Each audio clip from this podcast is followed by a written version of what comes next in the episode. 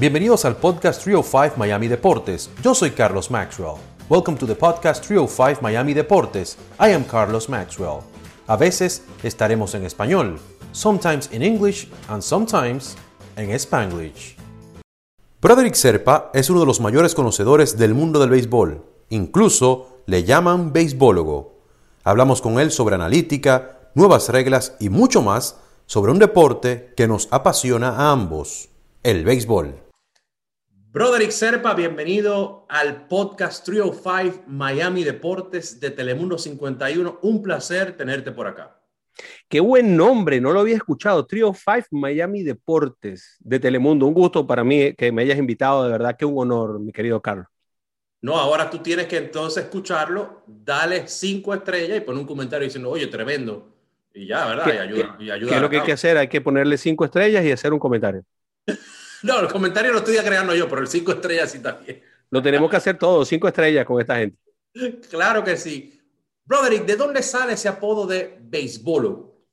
Chicos, yo trabajaba en WQA, o mejor dicho, todavía no había empezado a trabajar en WQA, sino que me invitaban, ¿no? Y entonces, eso fue en la serie del 2000, serie mundial del 2000, la serie del Subway y me invitaron para que hiciera los análisis de partido por partido. Cuando me invitaron, yo me tomé muy serio la cosa y entonces me llevé aquellas sabanotas que tenía uno en aquella época para anotar el partido. entonces, claro, yo anoté el partido en extenso con aquella cosa y cuando yo desplegué aquel par de sábanas así en el escritorio de, de la WQA, que era donde me estaban entrevistando. Entonces el tipo me dijo, ah, no, no, no, no, no, este tipo no es que sabe béisbol, este lo que es un béisbol. Mira, aquí trajo el, la carta astral del partido y toda la cosa. y entonces, eh, cuando me contrataron, después el mismo en WQA, se quedó que me decían el béisbólogo y se quedó, pues, eh, quedó hasta en los promos, entonces se quedó béisbólogo para, para todo el tiempo. Y es, es muy divertido, a mí me encanta. Y además ha sido un handle fantástico. Claro, no, y tú lo usas en, tus redes también, te llamas así, beisbólogo. En todas partes, beisbólogo es una marca que está registrada y que ha sacado cosas y franelas y ha sido contratada la marca, yo no, y, contratan a la marca, o sea que es interesante lo que ha pasado con beisbólogo. ¿Desde cuándo te gusta, desde cuándo te diste cuenta que te gustaban los deportes y, lo que es esta carrera de periodismo deportivo? Tú sabes que cuando yo nací, mi papá jugaba béisbol en el estadio universitario, que es donde juegan el Caracas y, La Guaira, en Venezuela. Él jugaba allí con los profesores de la Universidad Central. Entonces yo toda mi infancia la pasé metida en ese estadio, porque él jugaba y se la pasaba metido en el estadio.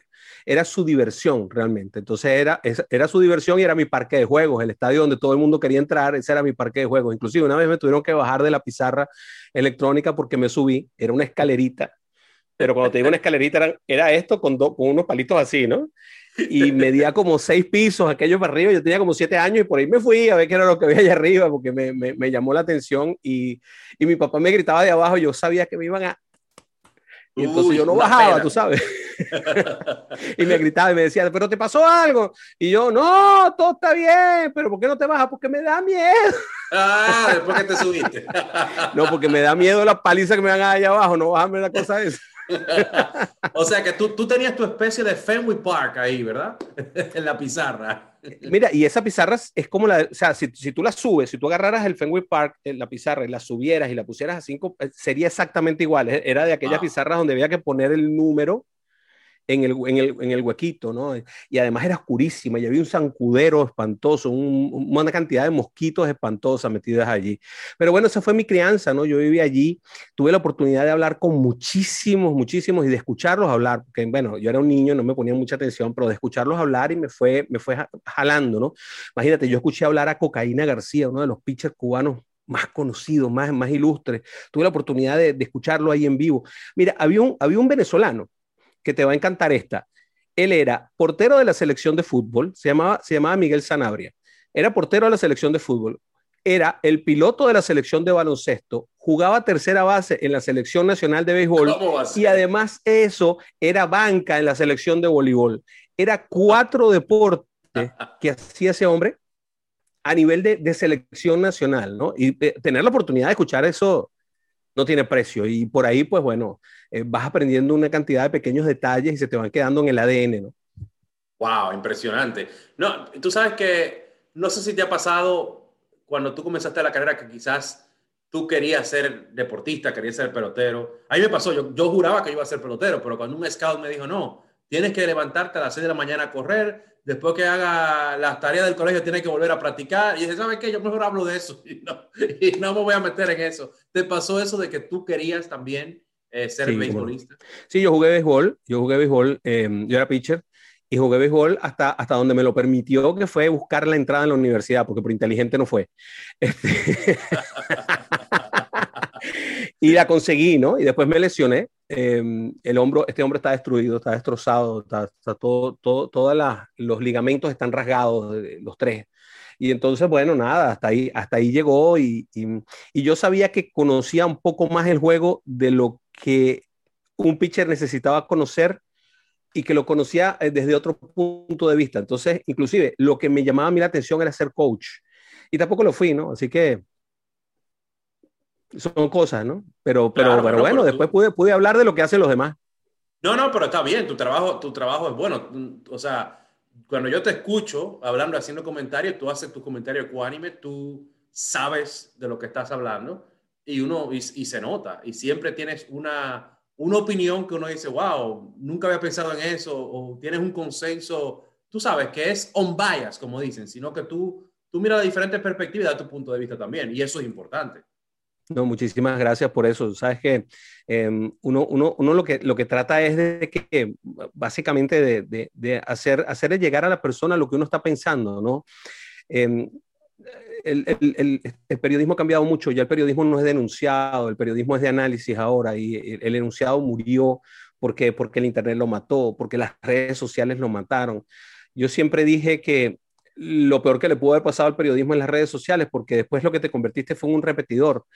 Si la gente tiene acceso a Cristiano Ronaldo y Cristiano Ronaldo les cuenta su verdad, ¿qué, verdad, qué otra verdad puedes decir tú acerca de Cristiano Ronaldo que no sea la verdad que él mismo está diciendo, ¿no? Por poner un ejemplo. Y, y, y, el tipo que más seguidores tiene en el mundo, sí, en la bolita del mundo, como dice, como dice Enrique Roja, en la bolita del mundo mundial. Entonces, ¿cómo puede competir uno con eso? Bueno, con análisis, no queda otra. Bueno, mira, Cristiano dijo esto, yo creo que está equivocado por esto, por esto, por esto, y, o, o está en lo correcto por esto, por esto, por esto, y tratar de, de, de, de alar lo más posible eh, eso sobre la base de lo que uno piense. Ahora, conseguir seguidores así es mucho más difícil. Claro que sí. Y háblame un poquito de, de eso. Eh, estaba hablando con algunos colegas los otros días del 51 y, y, yo llegué a la conclusión, igual que otro colega, no voy a decir su nombre porque tampoco quiero meterlo en agua caliente, pero sentimos como que las redes le ha hecho más mal que bien al, público, porque quizás le ha sacado una parte mala a un grupo eh, y también depende cómo uno la use. Por ejemplo, a mí me encanta el cantante Luis Miguel y sabes qué, me, gusta que él pone lo que es voy para tal sitio, tal concierto, voy para tal sitio, tal. Ya, él no se mete en nada, perfecto, eso es limpio, está usando las redes de la manera como es. Pero luego otra parte se pone a discutir, se pone a pelear, eh, quizás ha hecho que cambien los medios en muchas cosas, eh, y en mi opinión a la larga ha sido más para mal que para bien. No sé cuál es tu opinión al respecto. Estoy completamente de acuerdo contigo, ha disparado los odios además, ¿no? Eh, tú sabes que la red social tiene un gran problema. Tú vas limpiando y vas quitando todo el que no piensa diferente a ti. Lo vas quitando, lo vas bloqueando, lo, va, lo vas dejando de seguir y entonces al final te terminas convirtiendo tú y tu grupito en el dueño de la verdad, que o sea, la única verdad que existe es la tuya y a lo mejor estás completamente equivocado y no tienes la oportunidad del disenso porque la eliminaste. Y eso es una de las cosas que, que más pasa ¿no? en las redes sociales y, y, nos está alejando. Las redes sociales son las responsables de lo que está pasando ahora mismo, por ejemplo, aquí en los Estados Unidos, ¿no? con esta, esta disparidad entre los partidos tan grande que nunca habíamos visto, en donde el odio es un odio de intestino, es realmente feo, es, es, es realmente ofensivo, es demasiado agresivo lo que está pasando en Estados Unidos. Y eso pasó en mi país y también atizado por Twitter. Yo no sé si tú te has dado cuenta, pero las cuentas de Twitter más grandes que tú te puedas imaginar, todas son de venezolanos. Cualquier periodista venezolano sí. tiene un millón de seguidores. Yo no, porque mis cuentas se abrieron aquí en Estados Unidos, pero las cuentas de, de, los, de, los, de los influencers venezolanos tienen 4, 5, 7, 10 millones de seguidores. Y eso es atizado por eso, ¿no? Eh, la falta de, por una parte, la falta absoluta de otros medios de información y por otro lado, pues entonces, eh, que la única información que yo recibo es la que me interesa a mí, del lado que a mí me interesa con el punto de vista que yo quiero ver. Entonces ahí se acabó todo. Claro, creo claro. yo. Ok, vamos ahora a la parte de béisbol de lleno. Yo recuerdo, brother, cuando yo tenía siete años yo empecé a, ver béisbol. Y por cosas de la vida, en Dominicana me hice fanático de los Mets de Nueva York. Entonces, recuerdo en el 88 que los Dodgers le ganaron eh, a ese equipo y después y yo fui llorando al colegio el día después, me acuerdo, yo tenía ocho años y después eh, yo dije, bueno, que gane Oakland, Oakland va a ganar y vinieron los Dodgers y ganaron, entonces para más dolor para mí.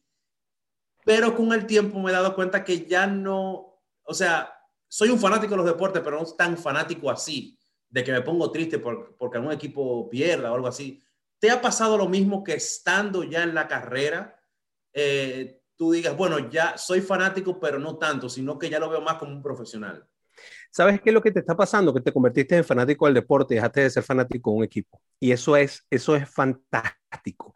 Tú sabes que el único equipo del cual yo soy fanático, y fue a los siete años también, eh, se fueron campeones tres veces en cuatro años en Venezuela, es de los Tigres de Aragua, que además era un equipo fantástico. Imagínate, tenía a César Tobar, Víctor Davalillo, David Concepción, Inos Cabel, Rod Caru. Aquello era una constelación inmensa de estrellas para aquella época en Venezuela donde no iba tantas estrellas, ¿no?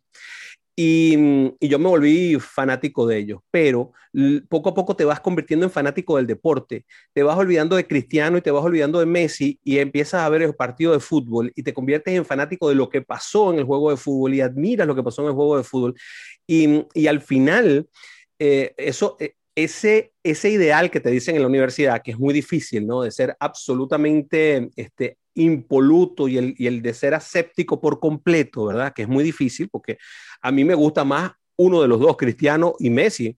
No voy a decir cuál porque nunca lo he dicho. ¿Para qué voy a decirlo ya a estas alturas que ninguno, ya los dos no son el top of the line? Ya, ya Harlan, Harlan, Harlan con el mundo. Pero, y Mbappé. Mbappé. Pero lo que te quiero decir es. Mbappé, exacto. Ahora hablaremos de Mbappé y de Haaland pero el punto es que tú tienes toda la razón, se va perdiendo porque te vas limando y te vas limando y te vas haciendo fanático del deporte y vas conociendo y vas haciéndote fanático de otros detalles que hay en el deporte que están mucho más adentro y que antes ni siquiera veías, no, no lo pensabas, no lo olías, no estaba en tu savoir y ahora los tienes en el savoir Y yo creo que sí, yo creo que eh, la madurez periodística te va dando eso eh, y, y, vas lográndolo, ¿no? Con el tiempo, no, no con las enseñanzas yo creo que era algo malo, pero verdad, tú, tú, me has, tú, me has, abierto los ojos en cierta forma porque sí me pasa. Por ejemplo, soy fanático del el sistema de juego de Mike D'Antoni, por ejemplo, aunque muchos lo critican en, en, baloncesto porque nunca han ganado un título, pero soy fanático de eso. Eh, me he hecho más fanático de, de, los analytics, o sea, de la analítica, de cómo funciona, eh, entendiendo también que hay cosas que quizás no se miden. Por ejemplo, si un jugador durmió mal o lo que sea, o si peleó con la mujer mala noche o no sé, o si se dio un golpe. discutió con la mujer. Exacto. Eh, Descubrió que la hija de 8 años tiene novio. Exacto. Imagínate. Y eso no lo mide. Yo una vez estaba hablando con Dwayne Wade de eso y yo le dije, ¿qué opinas de, la analítica? Me dice, mira, es muy importante, pero hay cosas que no la miden. Por ejemplo, yo soy un malísimo tirador de tres eh, en, la temporada regular, pero en los playoffs yo no fallo una de tres, no sé, no sé por qué. Entonces, si tú te llevas por la analítica, quizás eh, me dejas solo de tres y, la, y, incesto, la pelota. Eh, ¿Qué opinas de la analítica? A mí me encanta, me parece un tema fascinante. Eh, leí un libro de un muchacho que se llama Alan, ay, se me olvidó el nombre de él, pero él trabaja en, en, trabajaba en ESPN y ayuda a veces a equipos. Se me olvidó el nombre de él, un tipo brillante. Y, y fue un libro tan fácil de leer. ¿Qué te parece a ti la analítica y cómo ha cambiado y revolucionado lo que es el deporte? Creo que la analítica es fantástica. Creo que, em, a ver, yo empecé en la universidad estudiando estadística. Como te dije, yo no era inteligente y esa era la carrera que había disponible, la, que, la que menos gente andaba buscando. Entonces, soy, soy, fan, soy fanático de, conocer las estadísticas. Creo que las estadísticas te, dicen muchas cosas, sobre todo cuando es a largo aliento. En 162 partidos te van a decir un montón de cosas espectaculares que hacia final de temporada vas a tener la razón en casi todo, porque es muy largo la muestra. Y sí, me, me gustan las analíticas. Lo que no me gusta es que se ha desvirtuado lo que es precisamente el que cada día haya más estadísticas y que entonces ahora nos cifremos en una cifra que es el Word. Y ahí es donde creo yo que está el error de fundamento en todo. Ahora quieren decir, bueno, este es mejor porque tiene más Word. Eso es un simplismo que es imperdonable, que no funciona así, que no es verdad y que hay un, sigue habiendo un problema. El Word sigue siendo un misterio. Em, la gente no sabe de dónde. A ver, tú puedes saber cuál es la el, método de cálculo, pero no sabes de dónde, de qué fuente están saliendo el source por el cual llegó eh, cada uno de esos datos hasta el cálculo que tú estás haciendo. Y hay una cantidad de cosas que son calculadas por computadora y que termina siendo injusto con años anteriores en donde no existían las computadoras. Entonces, por ejemplo, cuando, cuando estamos hablando de que me dicen a mí, no, porque Vizquel tal cosa, pero si es mío, ya, es un pero es que cuando si es mío no existía en la computadora. Claro, exacto, exacto. Entonces, ¿cómo tú, vas a, ¿cómo tú vas a valorar a Luis Aparicio y a, y a Omar Vizquel en el mismo plano utilizando el Word de Luis Aparicio. O sea, el Word es simplemente una ayuda, digamos lo que en un momento determinado tú estás haciendo una transmisión y tú quieres hacer un comentario y te, ayudas por el Word para no tener que entrar en las analíticas y meterte porque no tienes tiempo. Pero por simplismo, pero lo están utilizando de una manera muy simplista. Yo creo que no, yo creo que las estadísticas son fantásticas, que hay que utilizarlas y que después tú tomas la decisión sobre la base de los números pero tú tomas la decisión, no los números. La, el Daryl Morey, que ahora es gerente general de los Philadelphia 76ers en, en básquetbol, que antes estaba con los Houston Rockets, él hace, él participa, bueno, él es uno de los fundadores de una, como de, de, un evento que hacen de analítica cada año en Boston. Y yo fui un año y dije, mira, déjame ir a ver cómo es. Hablan de analítica como por tres días, invitan a, a diferentes ejecutivos de equipo, a atletas, a, personas que trabajan en, oficinas de equipos. Y un día yo vi un, formulario que ellos tenían con David Ross, de por qué simplemente el simple hecho de tener a David Ross en el dugout ayudaba al equipo a ganar más. Yo me quedé sorprendido, o sea, y yo no sé cómo ellos sacaron esos números, pero ese año casualmente ganaron la Serie Mundial. Fíjate, esos son puntos, ¿no? Y tiene mucho que ver. A lo mejor David Ross en un momento determinado te, podía, podía venir con un bate en la mano y apuntalar mucho. Mira, ha habido equipos que de repente con un bateador emergente eh, eh, específico, como, como Manny Mota o... Yo no sé si tú te acuerdas de Lenny Harris. Claro, claro. Florida Marlins. Bueno, esos Florida Marlins campeones del 2003, ¿verdad? Tiene mucho que ver con ese tipo de trabajo, ese tipo de trabajo del tipo que está sentado en el banco, que además es un coach que está sentado en el banco y cuando sale sabe lo que tiene que hacer contra ese pitch. Y va y le tira allí. Y bueno, y, ese número desaparece, el Word sigue siendo 0.25. Exacto. A, a, nadie le importa porque el tipo está sentado ahí, consume 20 turnos al año. Oye, pero de esos 20 turnos, agarra, te mete 5 y para decidir partido. Batea 250 y te decide 5 veces el encuentro. Dime tú qué es importante allí. Claro. Entonces, ese punto de fundamento. A veces nos olvidamos en el béisbol de 162 partidos que cinco juegos hacen una gran diferencia. Y cinco juegos a veces terminan clasificándote. Yo ayer estaba haciendo el análisis en Sin Filtro, ayer, ayer, sí, ayer estaba haciendo el análisis en Sin Filtro. Y yo decía que lo que hicieron los angelinos de Anaheim de traer a dos pitchers promedio, ¿verdad? Trajeron a José Quintana, que no es un, lanzador de altísimo vuelo, y no recuerdo ahora cuál fue el otro que trajeron, que también anda por ahí, es del mismo, más o menos del mismo nivel. Y yo decía, la diferencia de esos dos, con respecto a los dos a los cuales están sustituyendo en esa rotación, es de seis juegos cada uno. Y ese equipo quedó a diez juegos de diferencia. Wow. Si tú ganas esos 12 juegos. Wow. Interesante, wow, ese punto. Lo que pasa es que la gente no saca esas cuentas. Claro, eso no es transitivo. Pon tú que no ganes los 12 juegos, pon tú que ganes 9, te pones a un juego de diferencia. Entonces ahí empieza el equipo contrario, que eran los Astros de Houston, con lo que estábamos haciendo el análisis, empieza a tambalear, le cuesta un poco más ganar los partidos. Está el factor psicológico. Oye, lo tengo pisándome el talón y no a 12 juegos de diferencia.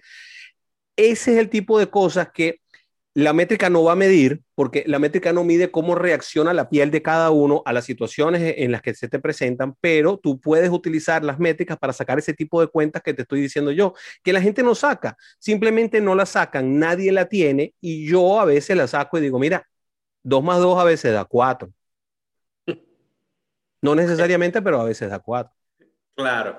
Mira, yo soy medio como puritano del, del béisbol, me podría decir. O sea, yo me gustaba eso del bateador designado eh, solamente la Liga Americana, en la Nacional el que bate el pitcher, eh, que no se expandieran los playoffs, pero el año pasado te tengo que admitir que disfruté muchísimo el formato de que, de que, de que hubiese pitcher en la Liga Nacional, de que más equipos fueran a la, a la postemporada. Me, me, gustó, de verdad, me encantó. Eh, ¿Qué opinas tú de eso? ¿Te gusta?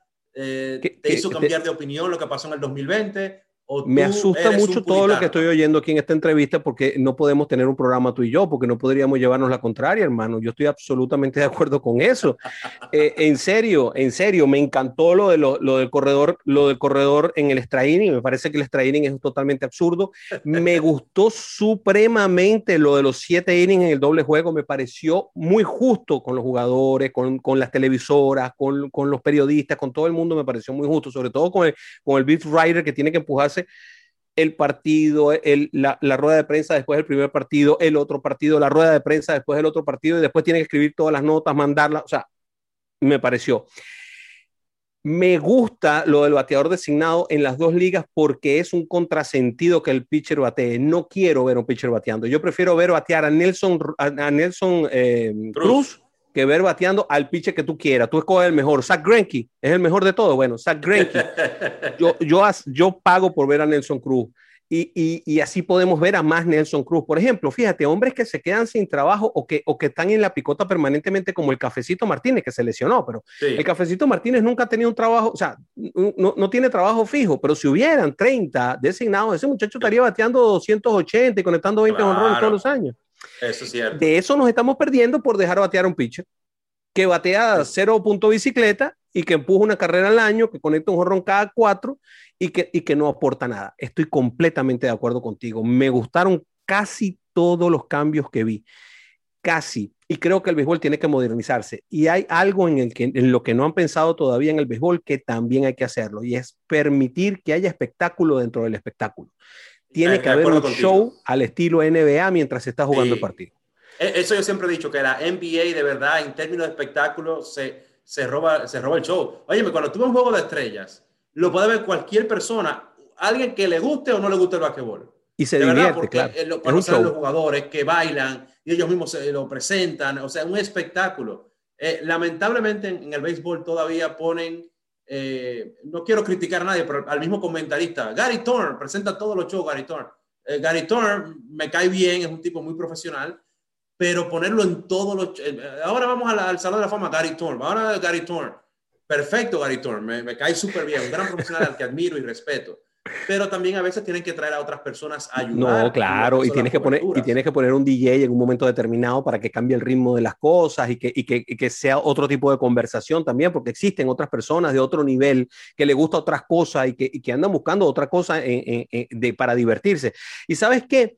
Em, hay que tratar de individualizar cómo celebramos la pelota. En nuestros países, la barra de, de, las águilas ibaeñas no tiene los mismos cantos que la barra de los tigres, que la barra de los, de los tiburones de la Guaira, que la barra de los leones del Caracas, que la, la barra de los, de los naranjeros de, Hermosillo. Son diferentes, tienen diferentes cantos. Aquí es Lego Marlins, Lego Yankee, Lego Twin, Lego Carlos Maxwell.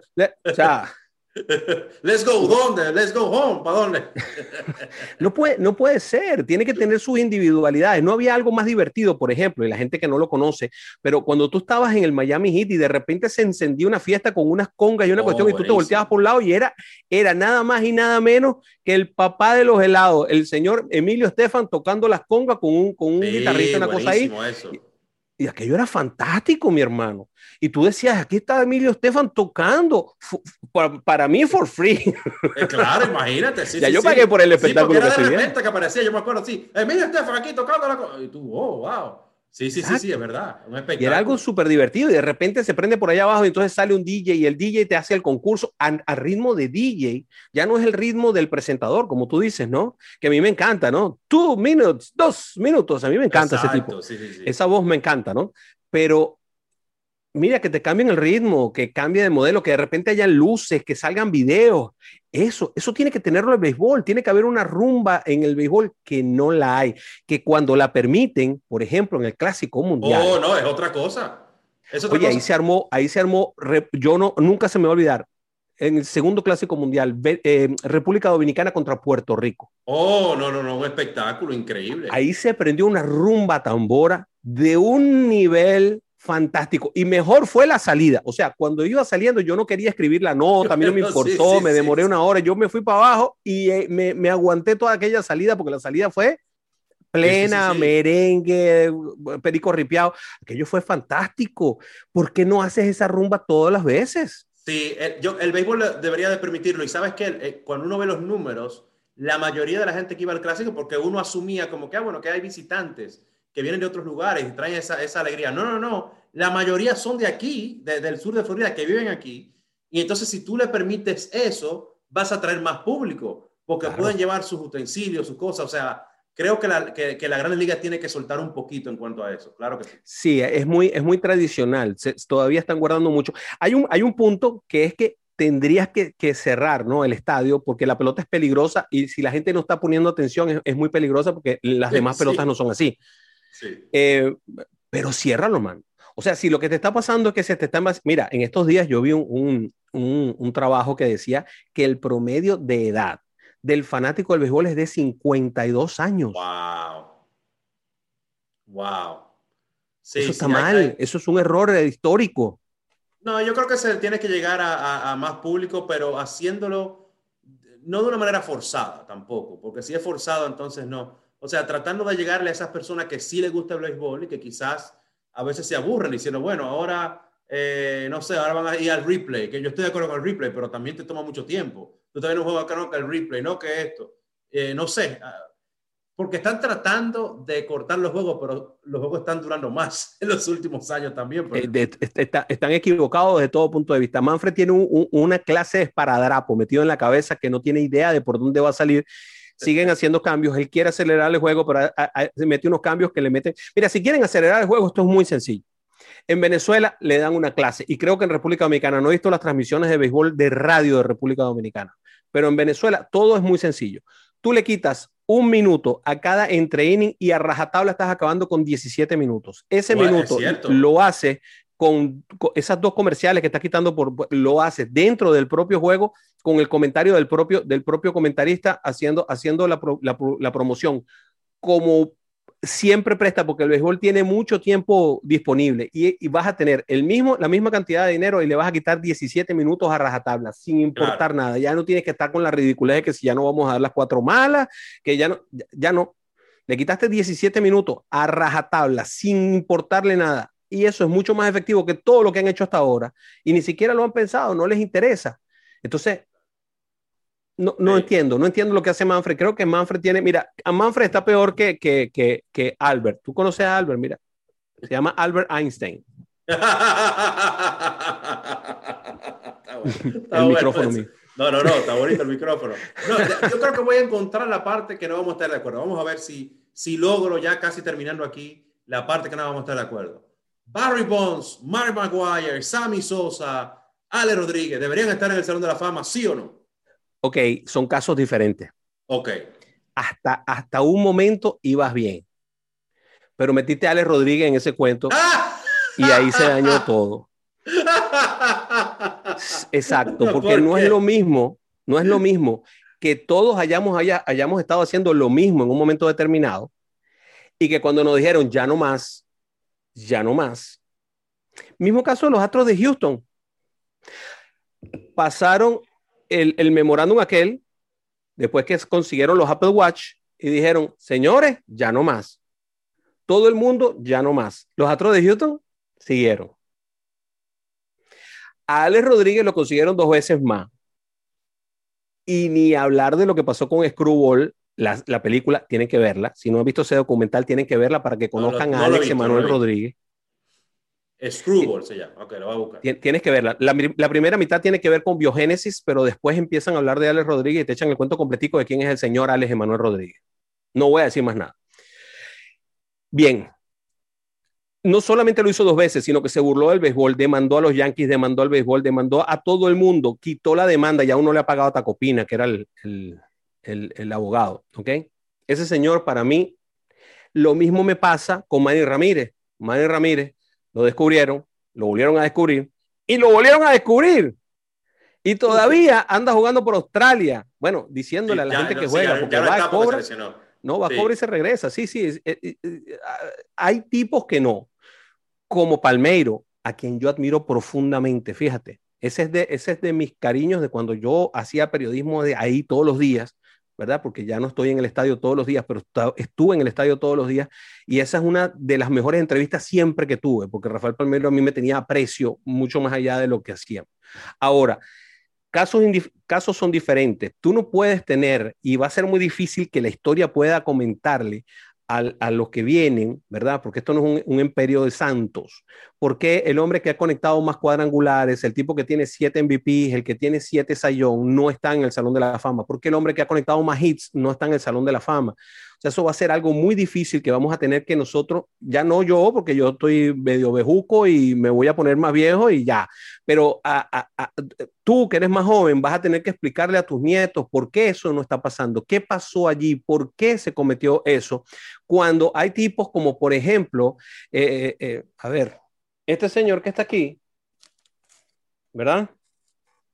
este señor que está aquí, que fue sospechoso, este señor llamado Taikov, a quien admiro profundamente, de los dos, este es Taikov y este es eh, eh, Babe, Ruth. Yo me quedo de los dos me quedo con Taikov, para que tú veas. Y tuvo más oh, tiempo dominando la liga, las grandes ligas. Cuando él estaba, él era el solo. Lo que te quiero decir, este señor eh, es, ¿cómo se llama? Em, como un, tipo que, que le, humillaba a, a, los afroamericanos de una manera tremenda y fue acusado de asesinato. Y eso no se resolvió. Entonces, él está allí. Yo no quiero que él sea un santo, yo quiero que él sea un gran pelotero. Ahora, el de tú meter a alguien que ha bombardeado al béisbol, como lo hizo Alex Rodríguez, o que se ha burlado del béisbol, como lo hizo Manny Ramírez, eh, tienen que ver Screwball para que entiendan lo que yo quiero decir. Tienen que ver Screwball y darse cuenta de lo que hizo Alex Rodríguez y de lo que pasó con Cervelli, con Robinson Cano, con Ryan Brown, de lo que sucedió con la Universidad de Miami, gracias a Biogénesis, patrocinada por Alex Rodríguez y financiada por Alex Rodríguez. Este, son cosas que son terribles y que yo, yo personalmente no perdono. El béisbol parece que sí, porque ahí está. Y no, me, y no me extraña que, que, que entre en el Salón de la Fama y que no entre Barry Bonds y que no entre Roger Clemens y termine entrando Alex Rodríguez. Pero Barry Bonds, si tú estás de acuerdo. Yo creo que sí, yo creo que, yo creo que fue una época, creo que la historia tiene que condonar lo que sucedió en esa época, porque no puede ser que nadie entre o que hayan algunos que entren. Eh, caso de Iván Rodríguez, ¿ok? ¿Por qué entra Iván Rodríguez? ¿Y por qué no entra Barry Bonds? Ya. ¿Por qué entra Mike Piazza y por qué no entra Roger Clemens? Y Sammy, Sammy, Sammy, Sammy a Sammy, a le están cobrando el corcho de una manera tremenda. Yo no entiendo por qué, porque eh, la única diferencia entre Sammy y el resto es el corcho. Pero la diferencia que hay en votación es abrumadora. Mira, yo te voy a decir una historia que me hizo alguien cercano a Sammy. Yo eh, me estoy metiendo en un lío, pero, pero lo voy a decir porque no es nada. Yo una vez lo dije en la radio que me invitaron. Alguien que conoce a Sammy me dijo que eso fue una trampa que le hicieron, que él de verdad no quería usar ese bate y, la persona me dijo, si tú ves el turno completo, eh, Sammy va a batear, se le rompe el bate y él pide, ah, dame otro bate. Y le traen otro bate. Y él, ah, él toma el bate que le mandan y ya. Y, y, y, entonces cuando él se da cuenta, si tú ves, él está como perdido, él está como que, si, si tú recuerdas ese turno, lo buscas, él está como, ¿qué pasa aquí? O sea, él estaba como perdido. Y era el bate con corcho. Luego él va. Que no pesa, que pesa menos, ¿no? Para, para eh, aclararle a la gente. Bueno, también. Pero él va a la casa y él llama a Butzelik. Y luego en otro lugar, ya esto no, no fue la misma persona que me dijo esta parte, pero yo leí una entrevista de Butzelik, no recuerdo dónde, que él decía, bueno, imagínate, uno, uno ocupado y luego llega a la casa que estaba cenando y me dicen que Sammy Sosa me llamó, que había tenido un incidente. Ok, esa es la parte que dijo Butzelik en esa entrevista. Ahora vuelvo a la persona que conoce a Sammy y me dijo, llama a Butzelik y le dice, eh, supuestamente, no estoy diciendo que esto pasó, simplemente alguien me lo dijo. Eh, él llamó a Butzelik y dijo, mira, me pasó esto, ¿qué hago? Y que Butzelik supuestamente le dijo, mira, di que fue, que es el bate de práctica que tú tienes, porque si tú dices que parece que alguien te lo mandó, te vas a meter en agua caliente. Ya después en el futuro, si tú lo quieres decir, pero ahora yo te recomiendo eso, yo te voy a poner una multa, te voy a poner una, una sanción, pero pero no te meten agua caliente ahora. Ahora, si esa historia es real, yo no entiendo por qué Sammy no ha salido y ha dicho, mira, esto fue lo que pasó. Porque yo creo que ya está en un tiempo que lo debe haber dicho. Quizá no lo es, quizá no lo es. Una quizá no lo es, alguien me lo dijo, no, no sé. Es una persona que lo, que lo conoce, que sabe, la persona quizás, no sé, o quizás me está diciendo la verdad, o quizás me está diciendo una historia. Una de las cosas que tú no puedes hacer cuando tú estás optando al Salón de la Fama y tienes los turnos es que no te puedes ir de béisbol. Tienes que quedarte cerca. Claro, claro. Si quieres, si quieres optar. Y, y Sammy se fue del béisbol. Y eso, eso quizá ha hecho que, que, que, también, ¿no? Pero, pero sí, han sido bastante injustos con Sammy. Fueron muy injustos con Canseco. Fueron muy injustos con Maguire. Eh, son situaciones, ¿no? Y yo creo que va, no estamos escogiendo santos, sino que lo que estamos es haciendo, haciendo, a ver, se llama Salón de la Fama y Museo del Béisbol. Claro. Yo tengo un libro que está en, el, en, la, en, en la librería Bar Yamati del, del, del museo, de, pero no está en el Salón de la Fama, está en, en, el, en la, la, librería, en, el, en la biblioteca es la palabra exacta, no es el library, claro. está en la biblioteca.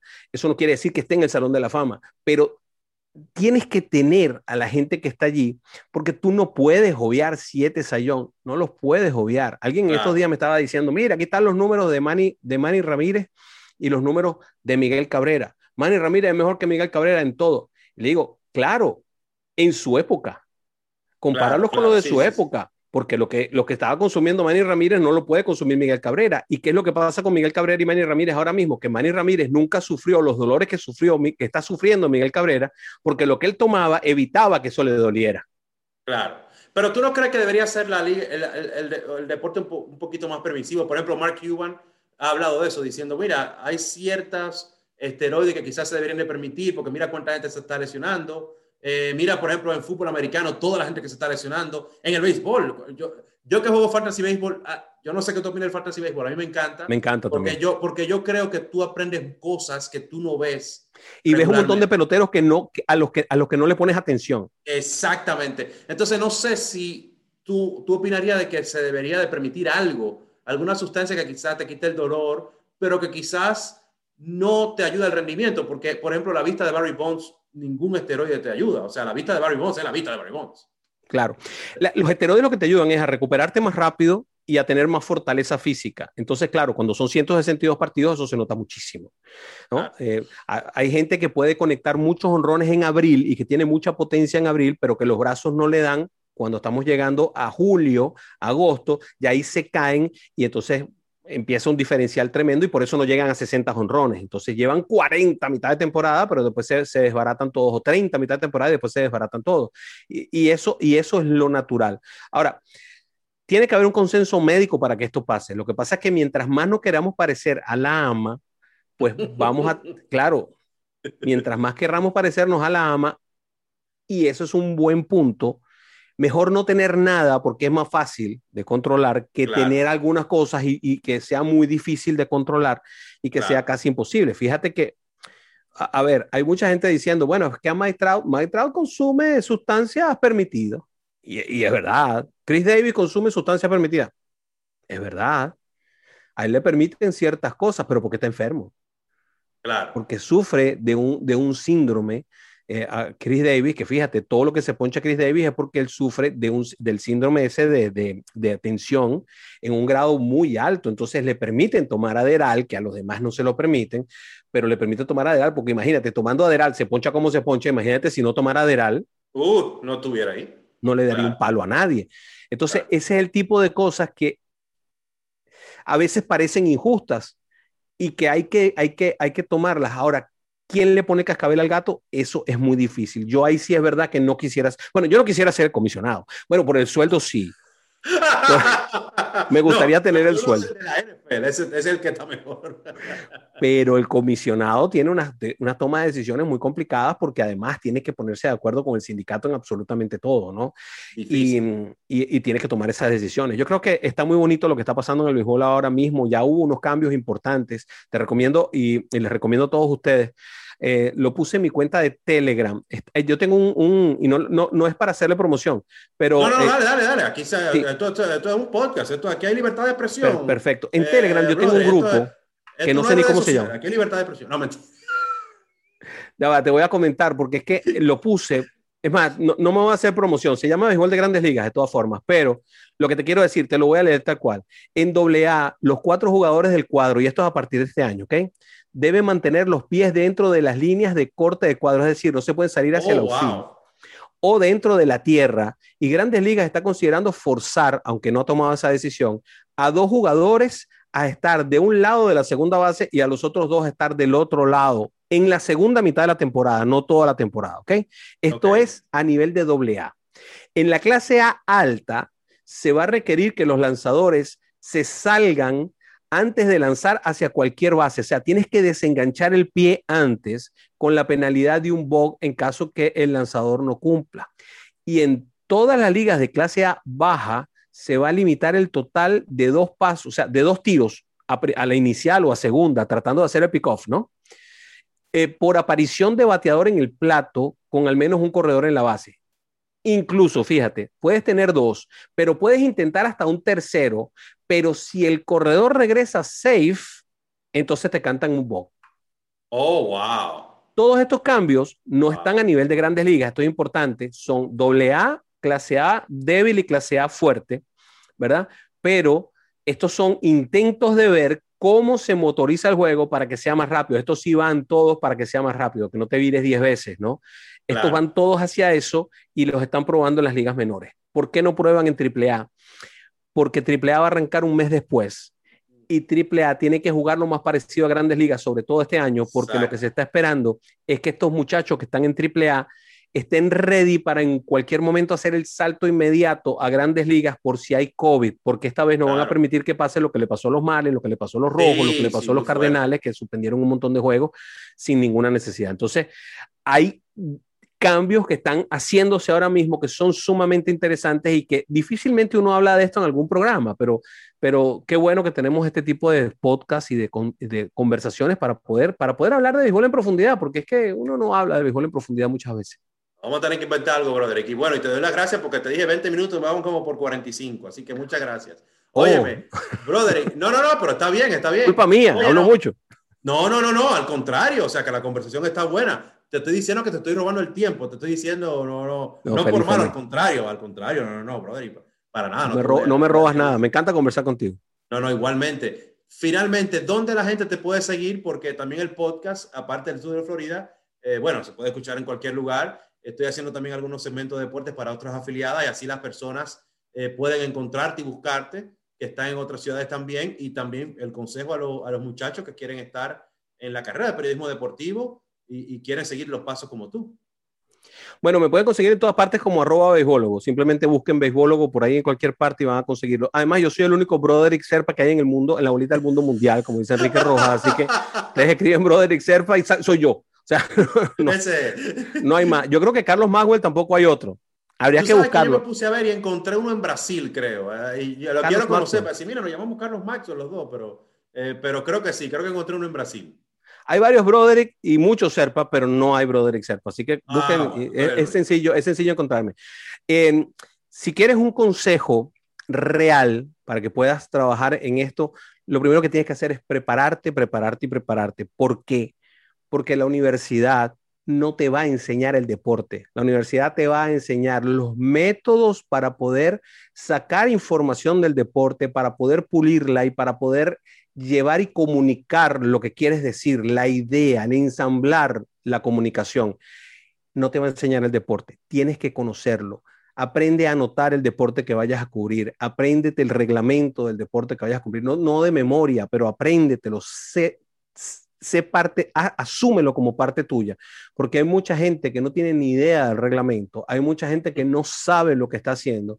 Me tocó a mí porque en algún momento tuve que cambiar de béisbol y narrar baloncesto universitario con la Universidad de Miami y yo no conocía o no conozco bien el reglamento del baloncesto universitario específicamente y tuve algunos pequeños inconvenientes que por veteranía no se me notaron, pero, o por lo menos los disfracé, pero si no tienes esa veteranía, necesitas conocerlo. No hay peor momento en el que tú luces que cuando no sabes algo. Así que trata de conocer lo más posible para que te quites cualquier problema y vas a lucir muy, pero que muy bien. Muy seguro, además. Muchísimas gracias, brother, y por tu tiempo, que se repita. Y bueno, después de esta conversación quisiera tener como un show contigo, no sé, inventamos algo por ahí. Eh, le mandamos en Telegram a la gente un link ahí con nuestro comentario. Sa- sa- ¿Sabes qué? Ponle fecha y cuando ya tengas esto montado, dímelo y lo ponemos en todas partes. Claro que sí. Muchas gracias, Broderick. Un abrazo y que se repita. Mi cariño. Muchas gracias por haber escuchado este episodio de Trio 5 Miami Deportes. Until next time.